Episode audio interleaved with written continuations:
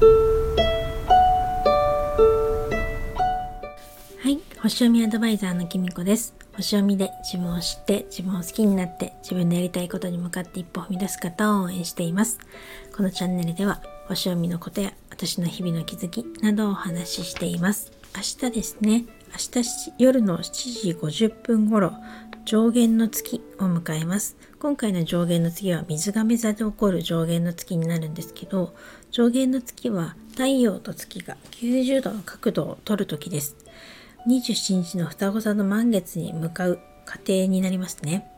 で月の左側が上限の月だと欠けているんですけれどもこの上限の月の間時は成長の時間って言われていて物事にチャレンジするっていうことが適しています。新月に決めた目標達成に向けて具体的に動き出すといいというふうにもされています。でこの水亀座のに月がある時っていうのはやっぱり自由とか平等とか博愛のエネルギーがあの感じられるようになるんですけど自分の独自のアイデアや考えを大切にしたりとか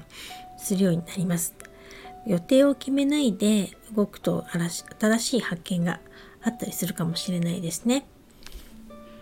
えっと、今回の上限の月もですね前回のあのさそり座の新月に続いてなかなかちょっとハードな配置になってるんですけれども月にはねちょっと離れてますけど土星も寄り添ってますし今ね太陽と火星も重なっているんですよね。なんですごくパワフルに行動力増し増しに行動できるっていう時でもありますしちょっと自分にね心にちょっとプレッシャーがかかったりとかちょっと感情を押さえつけられちゃったりとかちょっと責任感を感じちゃったりとかするかもしれないですね。でちょっと突発的なね出来事とか変化とかがあのあってそこからなんかすごく仲良くしていた人とか深いつながりのあった人とかまたは集団とかそういったものから離れて一人になるっていう決断をすることもあるかもしれないです。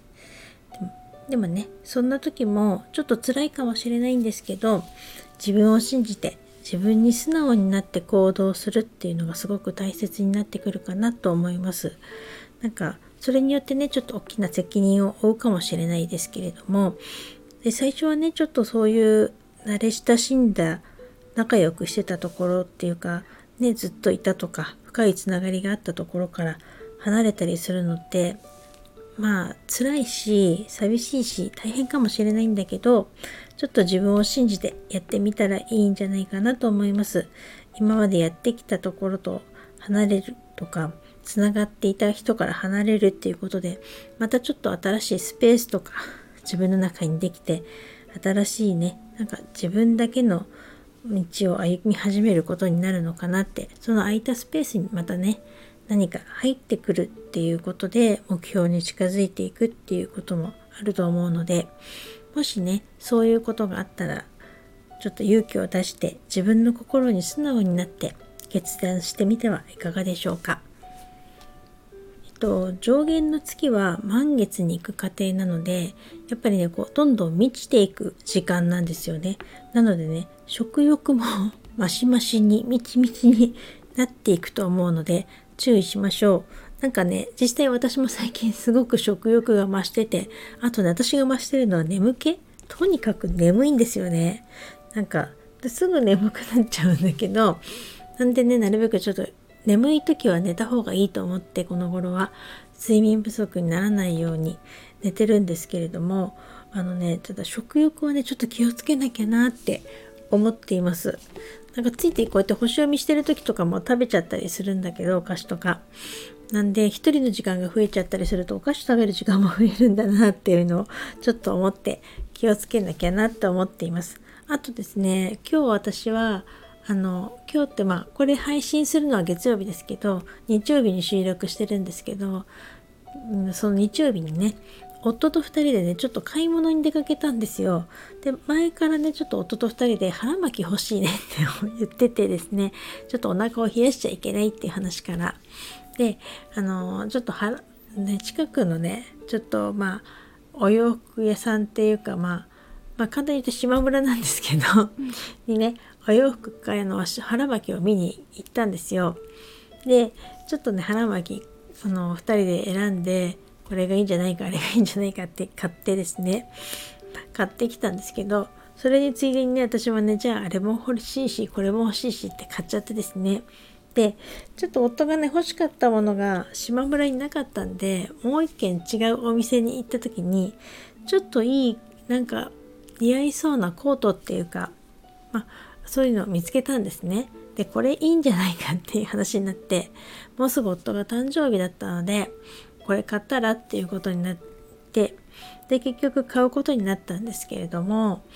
まああのその時についつい自分のねなんかこれもいいなっていうなんかパーカーがあってですねそれつい買っちゃったんですよ。だよねこれもねちょっとねなんかこう購買意欲が増してるっていうか、まあ、季節の変わり目だから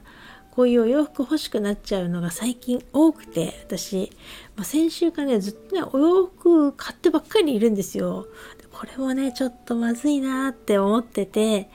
この私大体いつもでこの11月頃ってちょっとね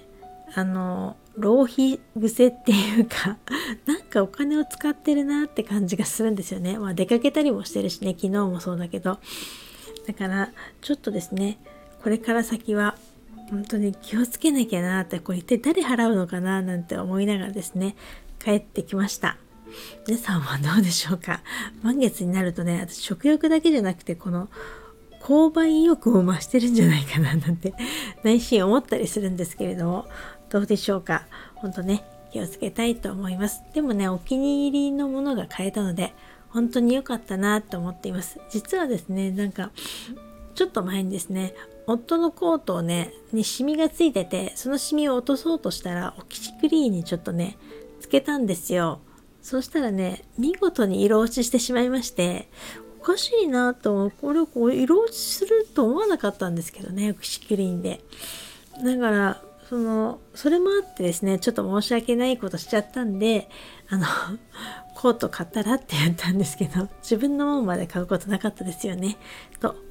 ちと反省しております。でもまあ買ったからには大切に使いたいと思いますけどね。ということで今日はこの辺に したいと思います。それではまたお会いしましょう。きみこでした。